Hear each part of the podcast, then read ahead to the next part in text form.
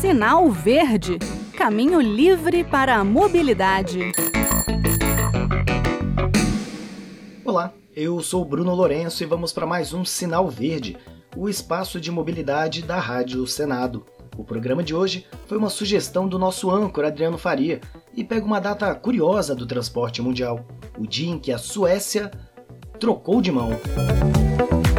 Pois é, o mundo tem os países em que o volante dos veículos fica do lado esquerdo e o tráfego se dá pela direita. É o caso do Brasil e vizinhos de continente, e ainda Europa e China. E tem os países com o tráfego pela esquerda e volante na direita, a chamada mão inglesa já que basicamente só adotam esse esquema de direção o Reino Unido e as nações com laços históricos, como Índia, Austrália e África do Sul. E o Japão, que apesar de não ter os tais laços históricos, teve assistência dos ingleses para a construção de ferrovias. E como estas utilizavam o tráfego pela esquerda, essa lógica foi transplantada para as rodovias quando elas começaram a aparecer no país.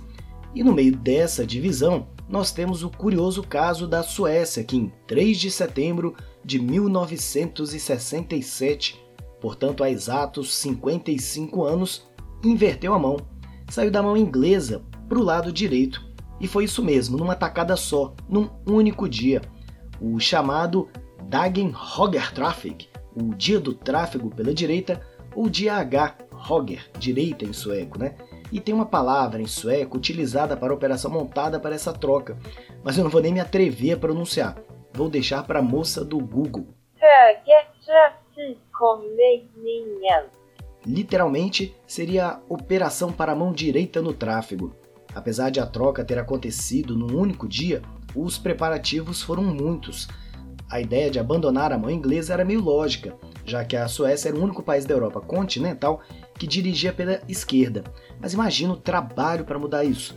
A população imaginava, em 1955, apenas 17% aprovavam a troca. Mas as lideranças do país estavam vendo que a integração europeia só ia deixar essa decisão mais complicada quanto mais ela fosse adiada. E começaram os planos para essa mudança.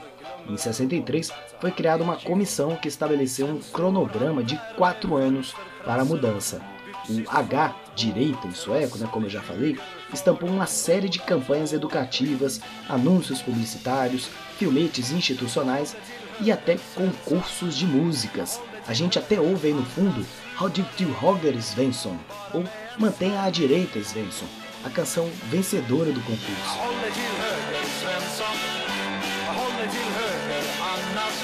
Além da parte educativa, havia ainda a necessidade de mudança da infraestrutura, como a troca ou ajuste né, de semáforos e faróis, placas, pinturas de chão, paradas de ônibus, trocas de lado das portas no transporte público.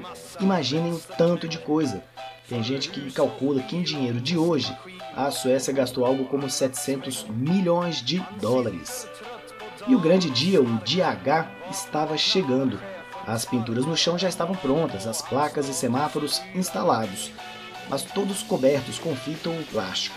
No domingo 3 de setembro de 1967, toda a circulação de veículos não essenciais na Suécia foi proibida entre 1 e 6 da madrugada.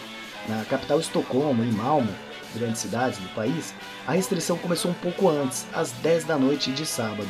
Então, às 4h50 da madrugada de domingo, aqueles veículos autorizados a circular tinham que parar completamente e trocar de lado. Para reforçarem, entre 4h50 e 5 da manhã, quem estava na rua tinha que parar o veículo e arrumar um jeito de levar o carro para o outro lado da via. Em 10 minutos, a troca de mão seria oficial para valer. Precisamente às 5 da manhã, os veículos começaram a circular novamente. Relatos dão conta de que houve um engarrafamento nessa virada de chave, mas que rapidamente a situação se normalizou. Depois das seis da manhã daquele domingo, a Suécia deixou de ser a exceção na Europa.